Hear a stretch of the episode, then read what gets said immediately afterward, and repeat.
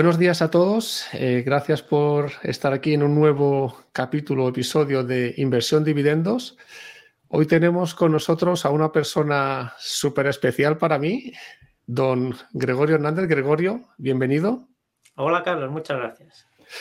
Para mí eh, es un invitado muy especial. Creo que todos los que estáis en la comunidad financiera ya le conocéis, pero en mi caso particular, gracias a Gregorio, a su web invertirenbolsa.info y a sus libros, tengo varios por aquí que ahora, que ahora os presentaré, pues realmente me cambió la vida y fue por eh, don Gregorio por lo que empecé todo este mundo de la inversión y en concreto de la inversión por dividendos. Así que, Gregorio, lo primero de todo, en nombre mío y también de mi familia, muchas gracias porque realmente cruzarnos contigo con toda tu actividad altruista que estás realizando durante todos estos años ha sido algo fantástico para, para mí, para mi familia. Muchas gracias, Goyo. Eso lo primero. Pues muchas gracias, Carlos, y me alegro. Muy bien. La primera pregunta que siempre hago a todos los invitados es que os describáis un poquito y quién es eh, Gregorio Hernández, pero en mi caso voy a comenzar yo con los libros de Gregorio, Educación Financiera partiendo de cero. Este es un libro fundamental para entender un poquito de la economía, que lo ha hecho Don Goyo. ¿Cómo invertir en bolsa a largo plazo? Este es el libro eh, principal que a mí fue el que me abrió los ojos para invertir en, en bolsa por dividendos. Otro muy interesante, más cosas sobre la bolsa, si quieres profundizar. Otro más, para que veáis toda la contribución de Goyo. Psicología para ganar dinero y tranquilidad con la bolsa. Luego veremos que la psicología es algo fundamental. Para los que tenemos hijos, haz que el dinero sea tu amigo, para que vayan aprendiendo un poquito de, de la economía. Y este es el último, Goyo, que es Papá, ¿qué es el dinero? que lo estoy leyendo un capítulo cada fin de semana con mi hijo que tiene siete años ahora. Ah, para que veas lo, importante que es don Gregorio Hernández para mí y, lo, fantástica que es esta entrevista. Pero para los que no te conocen mucho, porque no todo el mundo está muy metido en la comunidad financiera o inversora aquí en España. ¿Quién es Gregorio Hernández? Cuéntanos un poquito de ti, tu formación, luego cómo pues evolucionaste a dejar de trabajar. Yo hice, o sea, trabajé de programador. Hice la carrera de ingeniero técnico informático y estoy trabajando de programador. Y con la bolsa, pues empecé desde muy pequeño, porque pues lo que cuento en los libros es que mi padre empezó a explicarme qué era la bolsa y desde el principio a mí me gustó. Yo nací en el año 70, así que pues allí era todo muy diferente. Había internet, por supuesto, pero tampoco había ni libros, ni revistas, ni nada de nada. Era todo autodidacta. Y bueno, pues siempre he seguido con la bolsa y en 2007 es cuando creé invertir en bolsa.info. Y a partir de allá, pues todos los libros, el canal de YouTube, las demás redes, el foro, todo eso. Yo coincidí contigo o te conocí por invertir en bolsa.info. A partir de ahí todos los libros, todos los hilos de análisis fundamental, análisis técnico, todo lo que tienes. Y realmente os lo recomiendo. Bueno, os voy a poner por aquí, por supuesto, el link y bueno, eh, para todos los que estéis interesados en invertir eh, en bolsa por dividendos, esa web es fundamental. Eh, ¿Y cuál era? Cuál, yo también descubriendo, gracias a ti, la inversión, a mí sí que me apasionó, pero ¿cuál era tu objetivo principal al invertir en esos primeros años? ¿Era, ¿Tenías ya en mente el tratar de conseguir ciertas rentas con las que complementar a tu trabajo de, informático? ¿O, era otra manera de invertir? Piensa que yo empecé de niño. Entonces, claro. O sea, no sé. Es que es muy diferente, claro. Porque no es como el objetivo de una persona que ya trabaja, ya sabe lo que es el trabajo, qué trabajo tiene, cuánto gana. Entonces, de niño es algo diferente. O sea, sí, quieres ganar dinero, quieres. Pero quizás sea algo en ese momento menos concreto que lo que una persona que empiece ahora con toda la información que hay ahora tu, primer objetivo era comprar una empresa barata y vender la cara con todas las sopas que había en ese momento. Es que era así. Podemos decir que lo primero que piensas es eso. Lo primero que pensábamos fuera eso. Ten en cuenta que no había estrategias, o sea, ahora hay estrategias. Mucha gente pues ve estrategias y elige una. Pero en aquel momento sí no existía el concepto de estrategia de inversión. Existía invertir en bolsa y cada uno hacía lo que podía. Entonces, bueno, pues ya te digo, es, que es algo muy diferente, que es, es muy difícil de transmitir ahora con detalle cómo era aquello. Absolutamente. Y es que en ese momento no había toda la comunidad y el Internet, todo lo que ha cambiado y el acceso a la información que tenemos ahora para, informarnos. Era... No había nada. O sea, ah. y es que, por ejemplo, un poco antes de Internet, pues ya no es que tuvieses la información, sino que es que o sea, que no tuvieses la comunidad, sino que no, que es que no tenías prácticamente información, ¿sabes? Lo que te digo, ni libros, ni revistas. O sea, estaba la sección de economía de los periódicos, pero eso ni enseñaban a invertir porque no era su función ni nada de eso. Ahí veías noticias de unas empresas o de otras, y, pero poco más. Era muy difícil tener datos históricos de cualquier cosa, por ejemplo. O sea, una cosa que ahora es fácil, está en muchos sitios, pues entonces era prácticamente imposible te lo tenías que construir tú con la información de los periódicos y, en un cuaderno con, bolígrafo y... Claro, y, era muy difícil, tenías mucha menos información, o sea, pues imagínate. ¿Y cómo fue tu camino de cuando trabajabas eh, asalariado como informático a evolucionar hacia la libertad financiera, hacia poder dejar ese trabajo? Eso es algo que en mi caso con otros compañeros de trabajo estamos valorando. Bueno, no sé si llegaremos, yo espero que sí, ¿Cómo fue esa evolución? ¿Cuándo pudiste decir, bueno, dejo ya mi trabajo de informático? ¿Y era algo que buscabas o que surgió de manera natural también? Realmente, o sea, cuando yo empecé a trabajar, yo no quería o no tenía como objetivo empezar a dejar de trabajar pronto. Entonces fue algo pues como que fue surgiendo. O sea, la situación laboral era mala y entonces fue un conjunto de circunstancias que pues me enfocaron a eso. Pero no es que, digamos, que fuese mi idea original tener la vida que he tenido de explicar la bolsa, o sea, dejar la informática, explicar lo que es invertir y tal, todo eso, sino que esto más bien ha ido surgiendo según ha avanzado la vida, pero como, por ejemplo a los 20 años, cuando estudiaba la carrera, no pensaba que esto fuese a pasar. Es curioso porque de las entrevistas que he hecho ya en el canal, eh, Álvaro, una persona de Chile, es ingeniero agrónomo, Víctor, otra persona es ingeniero eléctrico, yo soy ingeniero de teleco, tú eres ingeniero informático. Se ve que los ingenieros como que tenemos mentalidad de, con los números y el interés compuesto. Es un casualidad, o sea, yo creo que cualquiera puede hacerlo. Mira, en el foro hay gente que tiene todo tipo de profesiones y de edades y de todo eso. Una pregunta, eh, muy poca gente invierte. Aunque ahora cada vez, gracias a Internet y, a una persona como tú que, estás haciendo tantísimo por difundir el conocimiento de inversión y, demás temas sociales, a pesar de eso muy poca gente invierte. ¿Por qué crees que, hay tan poca gente invirtiendo y pudiendo cambiar su vida a mejor? ¿Cuál es el motivo?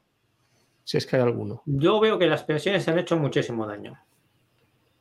Entonces, las pensiones es una cosa tan absurda tan ridícula y tan que no tiene ni el más mínimo sentido, que al hacerlo, o sea, al darle la apariencia contraria de lo que es, pues claro, mucha gente cree que lo, digamos, la realidad son las pensiones, cuando es una cosa que no tiene, no hay por dónde cogerla. Entonces, claro, si los políticos, los periodistas te cuentan que la realidad es que vas a vivir de una estafa piramidal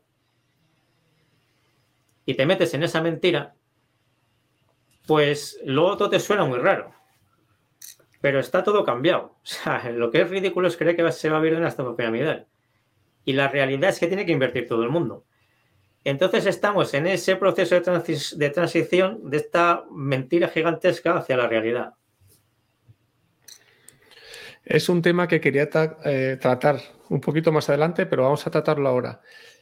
Yo estoy de acuerdo contigo y las pensiones realmente de hoy en día no es un dinero que tú le hayas ido dando los trabajadores al Estado y que lo hayan invertido y que luego te lo devuelvan, sino que es un subsidio. ¿Cómo se podría hacer para que realmente, o sea, lógicamente los, jubilados que ahora mismo están cobrando pensiones tienen que seguir cobrándolas porque ya el sistema eh, ha ido mal de esta manera, pero hay que hacer una transición a poder llegar a un sistema que sea sostenible y justo para todas las generaciones. ¿Cómo sería esa transición? ¿Qué tendríamos que hacer? El sitio donde hay que llegar es un sistema de capitalización puro. Entonces, este sistema es que todo lo que tú pagas a la seguridad social se invierte, lo inviertes tú, te vas creando un patrimonio y vives de tus rentas. lo ideal sería que empezásemos de cero y que todo lo que paga la gente en la seguridad social se invirtiese en su nombre. Entonces, si se quiere compaginar que los jóvenes tengan ya este sistema, con que los que ya están jubilados sigan cobrando sus subsidios, lo que hay que hacer es que los jóvenes, la mitad de lo que pagan la seguridad social ahora, ya esté a su nombre y ese vaya a ser su patrimonio, y la otra mitad vaya a los subsidios. Claro, si los trabajadores pagan para esos subsidios la mitad, pues los subsidios de los jubilados en principio bajarían la mitad. Claro. Entonces, para que los jubilados cobren lo mismo, lo que hay que hacer es reducir el gasto público. Con una reducción de gasto público de entre 60 y 80 mil millones, pues ya los subsidios se mantendrían. Es una cifra que no es exacta porque va a depender, o sea, imagínate, gente, bueno, la jubilación ya hablamos de los 65, pero ya va por los 67 y pico y subiendo. Sí, sí, hasta los 70 va, va directo a los 70, sí, sí, sí. Y luego lo pasará. sí, sí, sí. Entonces, imagínate que se empieza hoy. Y las personas que tengan 67 años para redondear o 68, pues ya se jubilan, ya quedan con subsidio. Pero claro, los que tengan ahora 66, 65, 64, prácticamente están en el sistema antiguo. Sí. Entonces, pues se puede hacer una línea de corte, por ejemplo, que sea desde los 60, el que tenga más de 60, ya queda en el sistema antiguo. Y por ejemplo, entre 50 y 60 das a elegir. Si haces eso, pues no sabes cuánta gente entre 50 y 60 va a elegir que se queda completamente en la estafa piramidal y que cobrará el subsidio que se le pueda pagar. Eso es. Y que otros eh, quedarán, o sea, dirán que quieren empezar a capitalizar y entonces esos deberían combinar. Por un lado, tener su patrimonio, el que, el que reúnan, el que acumulen, y por otro lado, una parte de subsidio. También se puede hacer que no haya gente obligada a pasar, a, o sea, a quedarse en el sistema antiguo. Imagínate a alguien que le quede un mes para jubilarse y diga, bueno, pues yo quiero este mes, o sea, la, mitad de lo que pago este mes que esté a mi nombre. Y el subsidio, pues en vez de ser de 1.100 euros, pues me lo dais de 1.099 euros y medio. Me descontéis 50 céntimos. Eso es. Pero quiero que estos 200 o 300 euros estén a mi nombre para que los hereden mis, mis hijos o mis nietos. Entonces la transición se, se haría así. Yo creo que, es un mensaje clave a difundir, ya que la gente sea consciente de ello, porque es lo que tú dices, es que mucha gente ni se lo plantea. Em, em, estudias, empiezas a trabajar, pagas eh, a la seguridad social y ya te llegará la pensión y te planteas sin invertir. Y de los que se... sí. Es un engaño que dura más en el tiempo. O sea, estaba pensando en una comparación que es como si te dicen que puedes vivir del aire. Y dices, pues entonces, ¿para qué voy a comer? Si la comida cuesta dinero y te lleva tiempo comer, y puedo vivir del aire, pero claro, ese engaño dura poco porque empieza a entrarte el hambre a las pocas horas y si por la noche no has comido ya no te duermes y al día siguiente las has palmado. Efectivamente. Pero el engaño este lo han podido mantener décadas. Pero no solo se que se puede no... una piramidal, pues no ve necesidad de invertir. Pero claro, viven completamente engañados. Y no solo es en España, es en muchos más países. Mm. Y yo creo que en Chile, que lo comenté con Álvaro, ellos sí que tienen este sistema de capitalización. lo que pasa es, que no es obligatorio, no está muy bien implementado. Es un sistema malo porque les han obligado a hacerlo a través de planes de pensiones. Entonces las comisiones se te llevan casi todo el patrimonio. Eso es. Es un sistema de capitalización, pero es un sistema malo. Y se están quejando con razón porque les han puesto un sistema malo. Muy bien. Bueno, tema de las pensiones más o menos comentado, pero es un tema súper importante porque afecta muchísimo a la vida, más allá de invertir por dividiendo cualquier otra, otra estrategia. Volviendo un poco a la, inversión, ya lo que... Sí. Es que las pensiones es un cambio de mentalidad para todo. Pues hay gente que cree que hay dos alternativas y las compara como si compara dos coches. Dice, pues me voy a comprar un Renault Ford pues voy a comparar cuál es un poco mejor. Y dice, no, es que esto no tiene nada que ver con eso. O sea, son dos mundos completamente diferentes. Si una sociedad cree que va a haber una estafa piramidal, le van a pasar todo tipo de cosas malas. Sí. Como la corrupción de los políticos a lo bestia, por ejemplo. Si se da cuenta que eso no tiene sentido, esa sociedad va a tener un mundo, va a vivir en un mundo completamente diferente. En lo que es el dinero y en todo lo demás. Absolutamente de acuerdo, absolutamente de acuerdo. Entonces, un poco enganchado con esto, con las personas, que no sé quién lo dice exactamente, creo que es el loco del dividendo. Juan dice que ya hemos salido de Matrix y que vemos que necesitamos invertir para tener una pensión más robusta, pero también para obtener rentas en el caso de que lo hagas por dividendo que te hagan vivir más tranquilo, y yo eso lo he experimentado en mis propias carnes, ¿qué les dirías a estas personas o muchas personas que se excusan en que no tienen suficiente dinero para invertir o que, bueno, acaban de tener hijos, que tienen muchos gastos mensuales y que no quieren invertir o que dicen es que no puedo invertir? ¿Qué, les podemos decir para animarles a que sí que, a que, sí que inviertan? Pues, o sea, es que tienen que, la sociedad está infantilizada en muchas cosas y esta es una. Entonces, dicen, no es mentira que no puedan invertir. Lo que pasa es que dicen, si, me van a, si voy a vivir una estafa piramidal, me resulta más cómodo no invertir ahora. Más cómodo, entre comillas. Entonces, que esa gente tenga que darse cuenta que eso es imposible, que eso se va a acabar. Porque antes, lo que te he dicho es lo que hay que hacer para que los subsidios se mantengan. Pero es que eso no tiene por qué ser así. ¿Vale? Puede haber una generación de jóvenes y cada vez hay más que digan, no, es que el que haya creído que va a vivir de esto no va a cobrar lo que ha cobrado hasta ahora. Puede pasar. Te vais a cobrar a lo mejor la mitad o la cuarta parte. Porque es dinero que pagamos nosotros y no queremos pagaros más, porque consideramos que no tenemos que pagaros más. O sea, de hecho, no tendríamos que pagaros nada, pues todo lo que nos demos es para nosotros. sí, sí, sí. Entonces, eso es un escenario que puede pasar. Sí, sí. Porque, claro, lo de las pensiones, una cosa que también se ve es que como es todo el pueblo unido, jamás será vencido una cosa de esas. Y las pensiones es el conflicto generacional más grande que hay. Como las cosas se están haciendo muy mal, ese conflicto puede estallar. Sí. Y entonces los trabajadores van a querer pagar lo mínimo posible a los que no hayan ahorrado. Entonces el que confíe en eso, que tenga ya 95 años, pues es fácil que le llegue y aunque le bajen la pensión estos pocos años que le queden, no lo va a notar mucho. Pero que esté trabajando y crea que el nivel de subsidios se va a mantener más o menos, está completamente equivocado. Los subsidios actuales ya habría que bajarlos porque se están pagando con deuda. Y eso es una inmoralidad tremenda. Entonces ya tendría que haber una bajada importante de subsidios. Pero aparte de eso, es que en algún momento del futuro mm, es muy probable que pase lo que te digo, que los trabajadores digan, no, esto no lo vamos a seguir pagando. Y el que no haya ahorrado lo sentimos mucho. Pero esto no lo vamos a pagar porque no tenemos por qué pagarlo. Entonces, el que no ahorre ahora va a vivir francamente mal. Entonces, que él vea lo que hace con su vida, pero que luego no quiera vivir de lo demás. Correcto. Y ahí enganchamos con otro comentario muy típico de es que no quiero ser el más rico del cementerio, que ya no se trata de ser el más rico ni el más pobre, se trata de poder tener una vida suficientemente confortable para poder llegar muy tarde al cementerio, porque lo que tú dices tienes toda la razón. Y como los jóvenes eh, llega un momento, y yo estoy eh, entre, entre dos tierras que dirían los seres del silencio, como los jóvenes llegue un momento que digan se acabó, no queremos pagar algo que es una estafa piramidal, eh, pues puede haber un conflicto. Puede haber un conflicto. Y ahí no sé muy bien qué ocurriría.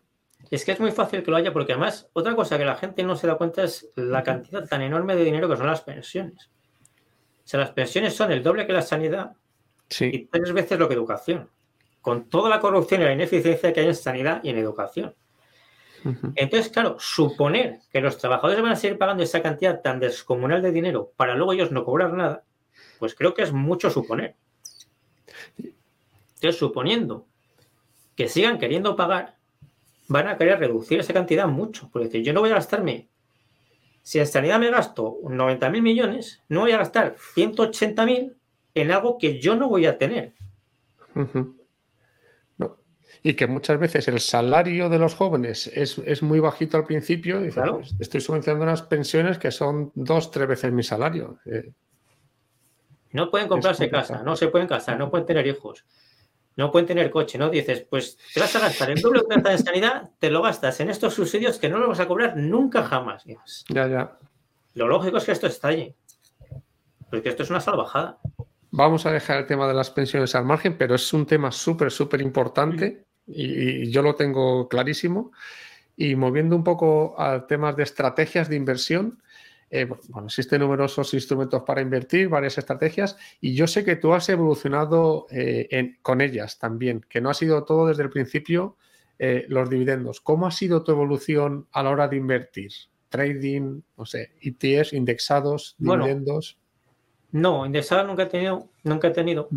Entonces mi evolución es, curiosa, pero es irrepetible, digamos, porque es lo que te decía al principio de que no había estrategias cuando yo era pequeño. Claro. Entonces, yo no es que fuese pasando de una estrategia a otra, sino que pues comprabas acciones y con pocos datos, claro, en los 70, imagínate. A veces vendías, a veces no vendías. Entonces, lo que fui viendo es que los dividendos daban mucha estabilidad. Y que cuando la bolsa caía y luego subía, como conjunto, las que mejor lo hacían, lo hacían eran los de los dividendos. Entonces, esto fue un proceso que, como te digo, ahora es irrepetible, porque nadie se va a poner a investigar esto por su cuenta durante años. Sí, sí. Y aquello, pues, es muy curioso, porque, porque era así, es que no tenías que comparar. O sea, no decías, voy a hacer esta estrategia y aquí veo sus ventajas y sus desventajas, la comparo con... Eso no existía. Cada uno hacía lo que ella podía. Entonces, en aquella época el trading no había, porque al no haber internet, pues piensa que ahí iba, había que ir al banco a dar las órdenes de compra y de venta. Con lo cual, trading a corto plazo, pues no hacía nadie. No se conocía. Porque claro, es que para hacer eso tenías que estar todos los días en la sucursal. En la ventanilla. sí, sí, eso no tenía ningún sentido. No, no. Entonces, era más habitual eh, hacer operaciones a meses vista. Me refiero a la gente que yo conocía y conocidos de mi padre o familiares, lo que fuese. Porque claro, pues iba al banco un día en, enero y tenías en mayo o en septiembre o en noviembre, pues decías, pues bueno, estas acciones las voy a vender. Porque era todo mucho más lento, claro. Sí, sí, sí. Esas son las primeras bueno, tus primeras inversiones, que vamos a, llamarlas que eran como de valor, o de comprabas una, comprar para vender, bueno, no tampoco value, pero comprar para vender. Que era una cosa que no, que ahora decir no existe, ¿sabes? era como un poco intuición, sentido común, no es una estrategia que podamos eh, asimilar a otra de las que hay ahora que tenga nombre. Ok, pero Goyo, tú sí que llegaste a hacer luego más adelante un poquito de trading, como para entenderlo también. dinero. O sea, cuando ya invertía por dividendos, pues probé con un poco de dinero el trading a corto plazo. Para ver cómo era, porque la bolsa pues siempre me ha gustado mucho y, el trading lo quería probar. Entonces lo estoy probando como un par de años así antes de hacer la web. Ya empecé con la web y la web pues ya empezó a tener tráfico, a ver preguntas, tal y cual. Entonces ya dediqué el tiempo a la web. Exacto, porque el trading es muy estresante. Yo el trading, claro, pero... hecho con poco dinero, es que es... Em, si tú inviertes a largo plazo y dedicas una cantidad pequeña de dinero a hacer trading, eso no te va a parecer muy estresante. ¿Vale? O sea, vas a decir, pues me lleva tiempo, aquí a lo mejor he perdido 100 euros, aquí he ganado 50, aquí he perdido 20. Entonces eso, así hecho, no es muy estresante, pero no merece la pena porque es mucho tiempo. Claro. Pero claro, si eso lo trasladas a decir, esto en vez de ser un poco de dinero, que si lo pierdo todo, me da igual, fuese todo mi dinero, entonces eso sí que sería muy estresante. Sí, sí, sí. Porque claro, tienes mucha falta de control en el trading. ¿Vale? Por eso se ponen los stops. Y tienes una sensación de falta de control bastante grande. Y otro problema del trading es que al principio es entretenido, porque vas, ves las cotizaciones, compras, vendes. Pero al cabo de no mucho tiempo, de unos meses, empieza a ser cada vez más aburrido. Porque son números que suben y que bajan, que al principio te hace ilusión porque te bueno, esto es como una peli de la, de la, bolsa. Sí, de las de Hollywood. Claro, pero cuando pasa un poco de tiempo dices, esto es un rollo, pero importante. Aprendí muchas, muchos detalles de la bolsa, que me gusta saberlos, y que quizás han sido útiles de forma indirecta para luego transmitir mejor el largo plazo. Entonces sí que me gustó hacerlo, hacer, dedicar ese tiempo, pero no lo recomiendo por muchos motivos, ¿no? Y ahora, para una persona, digamos, bueno, que está empezando, lleva unos poquitos años, la recomendación sería invertir en, dividendos a largo plazo hmm. y no hacer nada de trading, yo eso tampoco lo recomiendo, y a lo mejor alguna, alguna opción, alguna venta de puts, alguna cosa derivada, pero muy controlado, vamos a decirlo. Sí, la venta de puts es un buen complemento a largo plazo. En vez de comprar acciones a 10 y medio, por ejemplo, pues vendes la put 10. Eso está bien. Si alguien quiere más, una estrategia de medio plazo con poco dinero y operaciones pues a meses o uno o dos años vista, pues eso también lo veo bien. Pero esto para el que quiera dedicarle ese tiempo y le guste conocer empresas y todo eso. ¿Vale? No es imprescindible. Seguramente la mayoría de la gente ganará menos con esto. Pero bueno, a lo mejor encuentras una empresa que alguno que le da una rentabilidad buena. Pero esto ya es para el que quiera echarle más tiempo y le guste mirar cuentas y todo eso. Esto ya es más tiempo, sí. Yo que tengo un trabajo normal súper demandante, nada. Largo plazo me olvido porque sí. no puedo dedicar más tiempo. Es lo mejor, sí. Imagínate a alguien que quiere tener rentas pasivas mensuales aquí en España, donde el inmobiliario, las propiedades, está súper arraigado también. ¿Cuál es tu visión respecto a tener varias propiedades, alquilarlas, tener una renta versus los dividendos. Yo tengo clara mi opinión, pero bueno, ¿cuál es, ¿cómo lo ves tú? ¿Qué recomendarías? ¿O es lo... Yo recomiendo los dividendos, lógicamente. de, históricamente, los dividendos son mejores porque crecen más. ¿vale? El crecimiento en, en las inversiones en tu vida es importante. Entonces, de siempre, los beneficios de las empresas crecen más que los sueldos los alquileres se han crecido lo que los sueldos y los beneficios han crecido más. Entonces, aunque inicialmente digas, pues más o menos la renta inicial es similar si compro un piso que si compro acciones, a largo plazo los dividendos van a subir más. Entonces, eso ha sido lo que ha pasado hasta ahora. A partir de ahora, la inversión no debería haber sido una, una no, la vivienda no debería haber sido una inversión nunca. Claro. Porque esto crea unos problemas tremendos a la sociedad.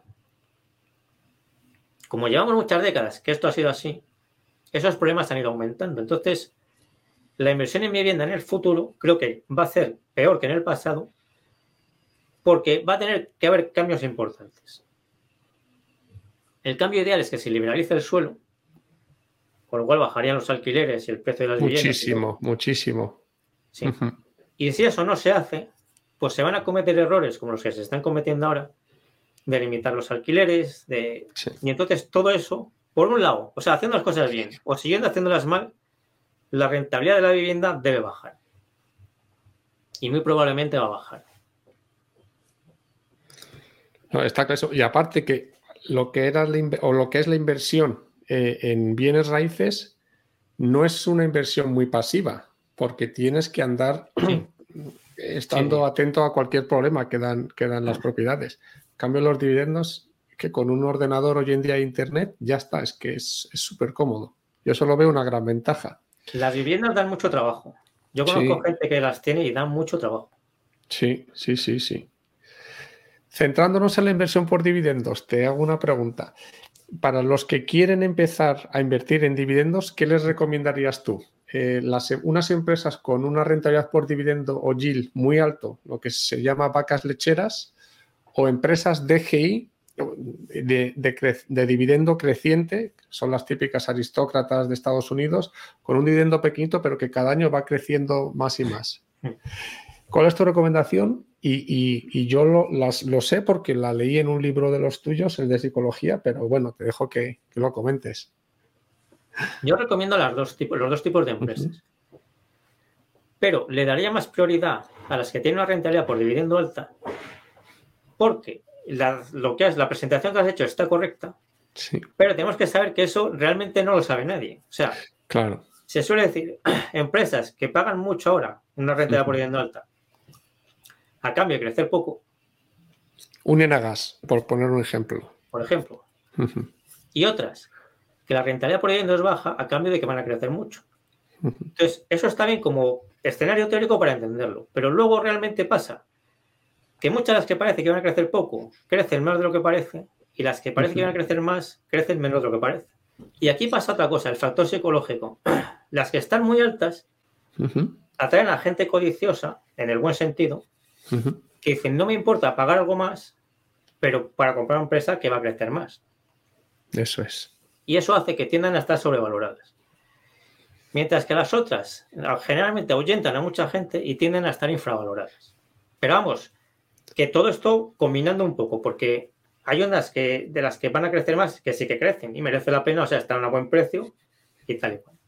A ver si empresas muy consolidadas con los dividendos, no lo sé, estilo 3M, Intel ahora que ha caído, esas empresas tienen menos dividendos, pero sí que se van a recuperar, están bien de precio ahora, irán pagando más dividendos si las cosas más o menos van bien y, seguramente que vayan claro, bien. Pero, por ejemplo, 3M, por poner este ejemplo que has puesto. Sí. Mejor comprarla cuando tenga problemas temporales que cuando está muy alta, lleva muchos años subiendo, la quiere comprar todo el mundo. Y esto hay que aplicarlo a todas las empresas. Eso, y este es un mensaje para los compañeros que están empezando conmigo. Yo llevo como seis años invirtiendo ya, desde que me empecé a leer, todos tus libros. Pues mis compañeros, esto no lo acaban de asimilar todavía porque están muy orientados al, al, valor bursátil de la acción, a la cotización. La ha comprado y ha caído. Jolín, digo, bueno, pero olvídate de la cotización. Si ha caído, mejor. Y es ahora cuando hay que comprarla, cuando tiene un problema, que es justo lo que dices tú. No cuando está súper bien, porque cuando la empresa va todo perfecto, que no hay ninguna empresa perfecta, pero cuando va todo perfecto está súper cara la cotización y, el retorno por dividendo es muy pequeño. Entonces, si tú mm. quieres invertir para tener rentas, ese no es el mejor momento. Esto es algo que es difícil, que, que la gente le cuesta entenderlo, incluso aunque tiene claro que quiere ir a dividendos, pero la cotización siempre está ahí muy presente. Sí, sí. Pero lo más rentable, por lógica, es eso, comprar cuando está más barato. Eso es. No podemos saber el mínimo, pero bueno, si tiendes a comprar las empresas cuando caen y la mayoría de gente no las quiere comprar, tu rentabilidad será mayor a largo plazo. O te haces como tu shortlist de empresas, o, bueno, si tu lista de empresas que tú crees que son buenas por fundamentales y de esas, cuando alguna baja por algún pequeño problema temporal o alguna noticia de las que no sé, no tiene mucho sentido o que han tenido un cuarto en un trimestre no muy bueno y la acción cae mucho, ese es un momento bueno para comprarla, por ejemplo. Claro, siguiendo el ejemplo que ponías, 3M y Procter Gamble son dos empresas muy buenas. Buenísimas. Ahora, 3M tiene problemas y Procter Gamble está muy alta y la quiere comprar todo el mundo. Pues si inviertes a largo plazo es mejor comprar ahora 3M que Procter Gamble. Claro. Para otras estrategias es mejor comprar ahora Procter Gamble, de más corto plazo o medio plazo pero son más complicadas, es más difícil ganar dinero con ellas. Un tema sobre la diversificación, diversificación para reducir riesgo.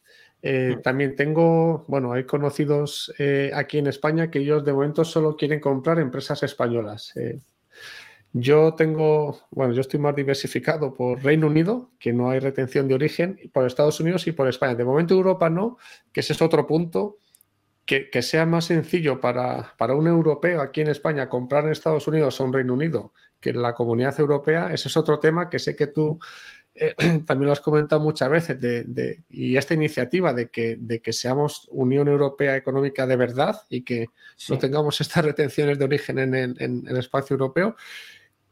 ¿Cuál es tu visión sobre la diversificación? ¿Esto por país, por sector, por moneda? Yo creo que cuando ya pasen unos años, o sea, cuando llegue el momento de jubilarte o dejar de trabajar claramente, pero cuando lleves unos años invirtiendo, lo suyo es tener de varios países. O sea, Europa, España, o sea, Europa llamo zona euro, España, Reino Unido, Estados Unidos. Si alguien quiere Australia y Canadá, por ejemplo, pues también muy bien. Pero al empezar a la gente, yo le recomiendo que haga lo que le haga estar más cómodo, porque al empezar lo más importante es estar cómodo. Sí. Hay gente que quiere solo España, otros solo Estados Unidos, otros mezclar. Pues que cada uno empiece como esté más cómodo. Lo mejor sería empezar por lo que esté más barato cuando tú empieces. Claro. Si empiezas cuando está más barato Estados Unidos, pues lo mejor sería empezar solo por Estados Unidos. Si empiezas cuando está más barato España, a lo mejor sería empezar solo por España. Y lo mismo con Reino Unido, zona euro y tal. Pero eh, si alguien, por motivos psicológicos de confianza, quiere hacer una de estas cosas, que no es diversificar en todo a la vez, o empezar con todo, pues que lo haga. Lo importante es que empiece. Absolutamente. Yo empecé con empresas españolas, Telefónica, Santander, ya he ido evolucionando hacia, hacia empresas americanas y mi idea es, y esta también el enlazo con otra pregunta, llegar como a unas 50 empresas más o menos. Ahora tengo 30, 32, no sé exactamente el número, pero por ahí. Y yo, para mí, lo que quisiera es como la mitad de Estados Unidos, porque para mí la economía de Estados Unidos de momento es la mejor, sin duda, como un 25 de Reino Unido y otro 25 España barra el resto de la zona euro. ¿Tú cómo ves este número? Que también sé que hay que te hacen bastantes preguntas de cuál es el número perfecto de empresas, 30, 60, 100. Lo veo bien, o sea, es que no hay un ideal como dices. Claro. No se puede decir, pues en vez de 50 es mejor 43 o 62. bueno, sí. Y los porcentajes que, han dicho, que has dicho, pues son razonables. También piensa que es que luego, aunque tú pienses eso, las cotizaciones y los dividendos van cambiando. Entonces es imposible que tú lo cuadres. Eso es. Entonces, es tender hacia eso. Si alguien quiere tener menos Estados Unidos de lo que tú has dicho, pues también está bien. es, todo eso es razonable. Entonces, es imposible saber cuál es la combinación ideal o cuál será la combinación ideal en lo que a nosotros nos queda de vida. Con lo cual no tiene sentido que busquemos eso. Hay muchas combinaciones que son razonables y todas también. Cada uno con lo que se sienta cómodo. Sí. Y, ya está. Lo importante es empezar a invertir y comprar las empresas que estén baratas en ese momento. Y, además luego, puedes ir cambiando. Claro, vas evolucionando siempre. O sea, si tú ahora dices, pues a mí me gustaría tener de la zona euro tanto. Y dentro de unos años, pues a lo mejor dices, bueno, pues voy conociendo más empresas, pues voy a tener algo más. Y además están más baratas. Otra pregunta relativa también eh, a la cantidad de capital que hay que conseguir para tener unas rentas mensuales, pongamos por ejemplo de, de 1.000 euros, por poner un número redondo.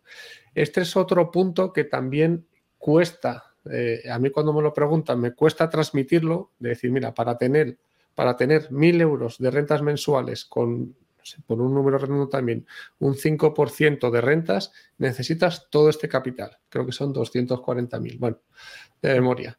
ellos ven, uff, 240.000 es que eso es mucho dinero, no lo voy a poder acumular nunca. Entonces, no son capaces, y de hecho a mí también me ha costado entenderlo mucho, de ver el efecto que tiene el interés compuesto a la hora de tú tener aportaciones. Entonces, ¿cómo, cómo lo explicamos? El paso del tiempo que casi el dinero que te ahorres.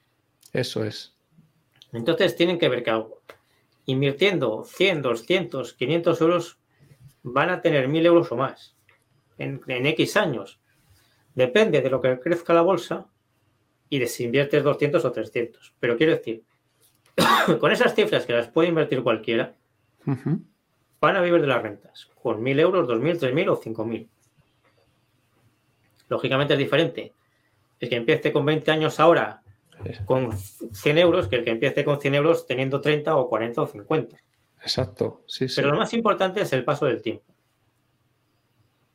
Entonces no tienen que pensar cuánto dinero necesitarán para tener mil euros al mes, porque lo que piensan es que ese es el dinero que ellos tienen que ahorrar. Pero no es así.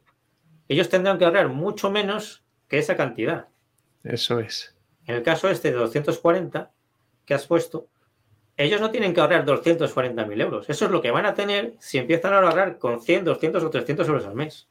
Hay un estudio que dice, si inviertes 100 euros al mes, por poner también un número redondo, desde los 20 hasta los 30 y lo dejas que vaya componiendo, vas a tener el mismo resultado que si inviertes 100 euros al mes desde los 30 hasta los 60.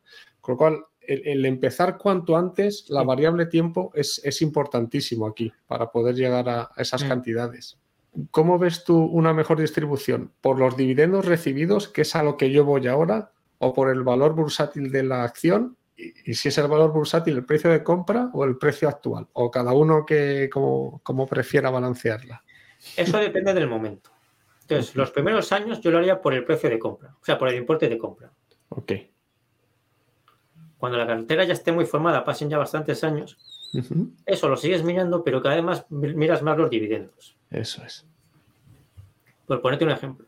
Sí, sí. Si la compras mil euros de una empresa que te da por dividendos el 8% y 1.000 euros de una que te da el 3%, porque parece que va a crecer más, pues lo lógico es mirar que, que, tienes lo mismo en cada una. No creer que en una tienes 30 y en otra 80 dividendos al año. Claro. Y que tienes que invertir mucho más en la de 30. Por eso al principio es mejor mirar el importe de compra. Y luego cuando ya tienes más, ya va importando más el dividendo porque es reducir el riesgo. Es decir, si una empresa baja el dividendo, que me suponga poco en la cartera. Claro.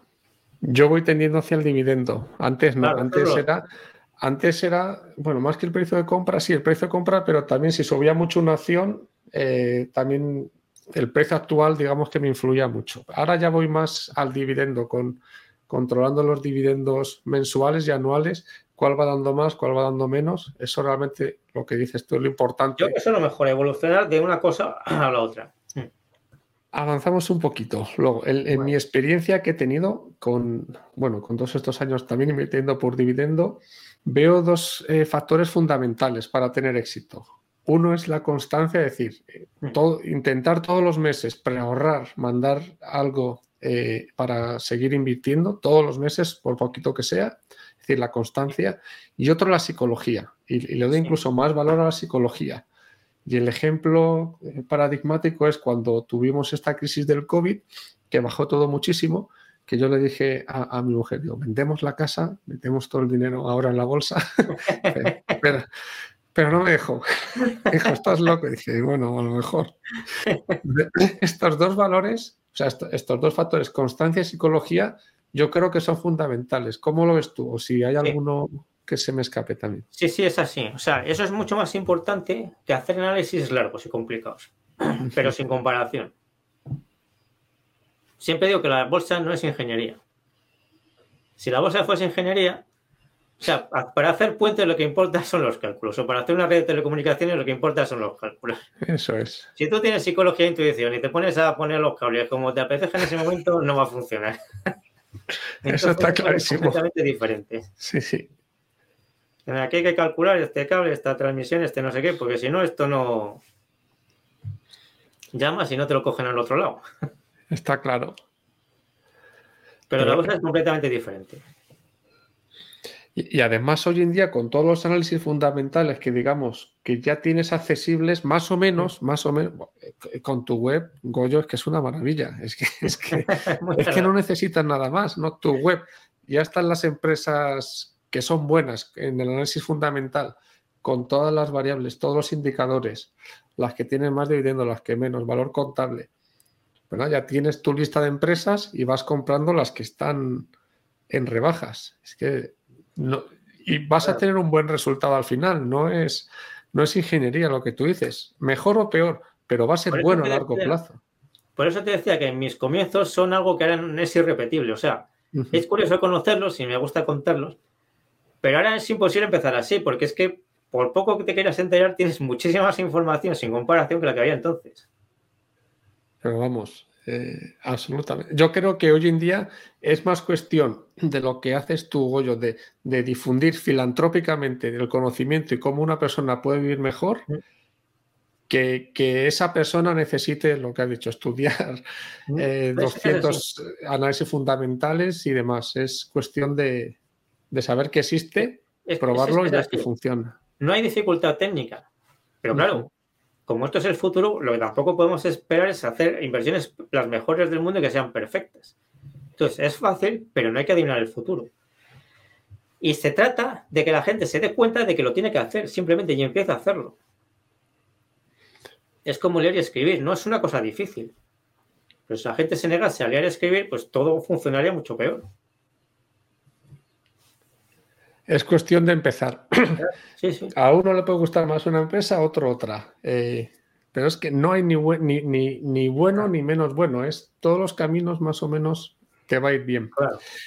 Una, una, pregunta que me viene a la cabeza. Tengo también otros compañeros que están empezando ahora con, con todo el tema de los dividendos.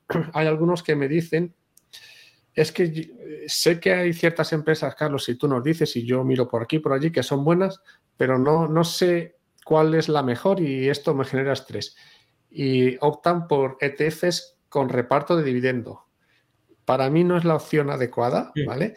Pero, ¿qué les diría Gregorio Hernández a estos compañeros míos para que den un pasito más y se animen a comprar empresas directamente y no un ETF de reparto de dividendos?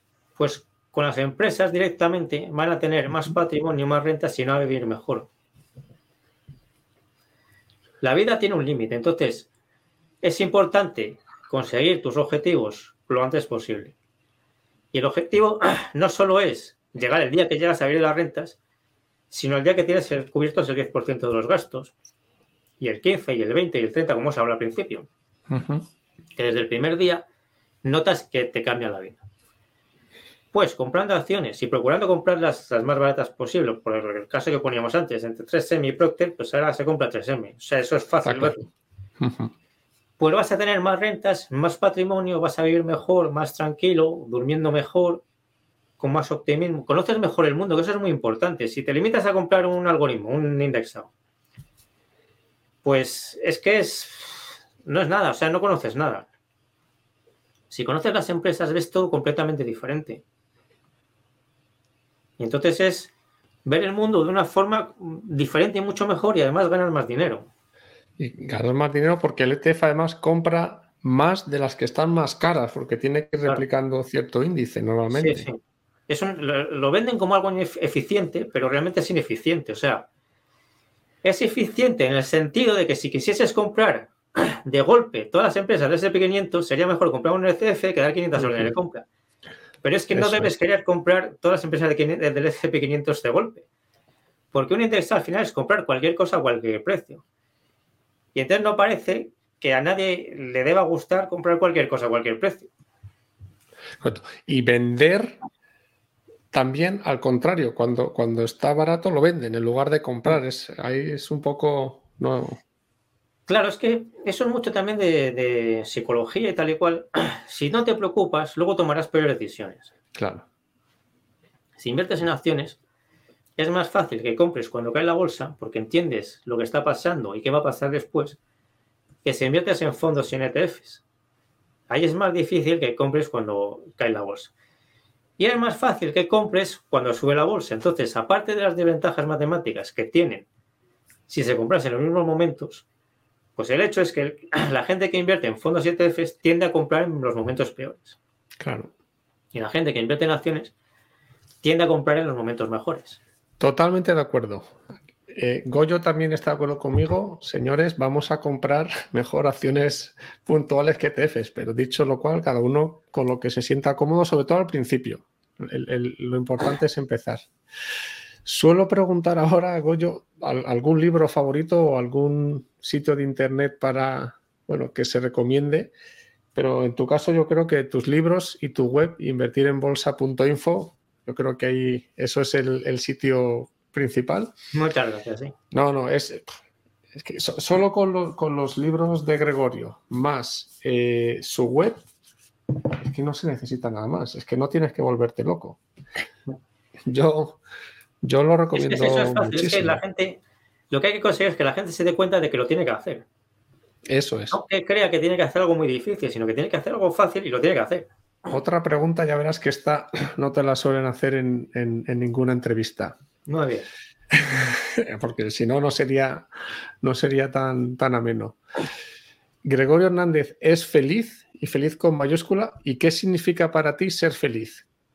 Yo creo que más que, o sea, lo de feliz es algo muy ambiguo para mí. Entonces yo creo que quizá, y lo cuento en algún lado, no me acuerdo, en algún libro me parece, que quizá más que la felicidad que se busca ahora hay que buscar la satisfacción del deber cumplido. Entonces yo creo que hay que orientarse más por ahí que por la felicidad que realmente nadie sabe bien lo que es. Exacto. Es que ese es el tema. ¿Qué es la felicidad? Ciertos momentos a, mí hay un, pasaje que también lo cuento muchas veces que me gusta mucho, que es Steve Jobs, que este hombre no tenía problemas económicos. Cuando estaba a punto de morir, porque no era incurable su cáncer, tenía todo el dinero, toda la independencia financiera y muchas más, y al final él lo que realmente valoraba era el cariño de las personas cercanas y, las experiencias, vamos a decirlo así, o sea, todo lo material fuera. son pequeñas cosas, pequeños detalles que si tienes tu vida tranquila y duermes bien por las noches con, todas estas rentas que te dan los dividendos, puedes tener esa paz y tranquilidad que te permite, yo creo que ser más feliz que si duermes mal por las noches. Otra pregunta, ya vamos, vamos concluyendo, Goyo. ¿Qué opinas de los... Este era uno de los temas que quería sacar de los sindicatos, junto con las pensiones, pero de las pensiones ya lo hemos hablado. ¿Qué opinas también de los sindicatos? Y, yo aquí tengo, siempre me viene a la mente el, el problema que tiene Royal Mail, ahora IDS, con los sindicatos, que es que se están cargando la empresa. Yo no sé si son conscientes de ellos. Ya el, CEO actual va a dimitir. Eh, ¿Cuál es tu opinión de los sindicatos y por qué hay veces que, son tan cabezotas, vamos a decirlo así, y hacen cosas que va súper en contra de la empresa y de los trabajadores que forman parte de ella? los sindicatos, los conocidos, los tradicionales, son una parte más del sistema. Como los partidos políticos, las asociaciones de empresarios y de autónomos, los periodistas y todo lo demás. Cada uno cumple su función en mantener el sistema. Entonces, para cambiar el sistema, todo esto que decimos de las pensiones, liberalizar el suelo y lo demás, pues hay que cambiar. O sea, esas funciones tienen sentido, pero hay que cambiarlas por otras organizaciones nuevas, o sea, partidos nuevos, sindicatos nuevos, medios de comunicación nuevos, que esto es pues YouTube, Internet, todo esto, sindicatos nuevos, eh, asociaciones de empresarias nuevas, asociaciones de autónomos nuevas. Entonces, como función tiene sentido, pero hasta ahora lo que han hecho es mantener el sistema y hay que cambiarlas por otras que lo que quieran sea cambiar el sistema. Este mensaje no es políticamente muy correcto, pero, pero, hay, pero hay que decirlo. No, hay, hay que decirlo. ¿Y qué opinas del sindicato de Royal Mail? Que es que yo de verdad que cada vez que oigo noticias de Royal Mail. Sí, o sea, está haciendo cosas que yo creo que, que, son ilegales y que deberían ser ilegales. O sea, deberían ser ilegales. Deberían ser sancionadas eh, por los tribunales. No, sé si, no sé si va a ocurrir así, pero... pero, o sea, si yo creo que lo que está haciendo es ilegal. Un último mensaje que quieras decir a todas aquellas personas que nos están viendo o escuchando para animarles a que puedan eh, mejorar su vida invirtiendo por dividendo, porque no es inversión por dividendo porque no se hay que invertir de otra manera, sino al final es el objetivo de esa inversión por dividendos que es mejorar tu vida y estar más tranquilo. ¿Qué les podemos decir este último mensaje final? pues que empiecen a invertir ya lo antes posible y que vean que desde el día que empiecen a invertir van a vivir mucho mejor que antes. Van a ver la vida diferente y mucho mejor. Van a ser más optimistas, dormirán mejor y todo. O sea, todos los ámbitos de su vida van a notar que van mejorando. Porque invertir es, lo que digo siempre, de construir tu futuro. El que no ahorra es porque tiene miedo al futuro y no, llegue, no quiere llegar a él. Entonces es Realmente, la gente pesimista es la que no ahorra ni invierte y la gente optimista es la que ahorra e invierte. Fantástico mensaje, Goyo. Muchísimas gracias. Realmente un placer haberte tenido en, nuestro canal y volvemos a coincidir pronto cuando quieras. Un fuerte abrazo. muchas gracias. Hasta luego, Goyo. Chao.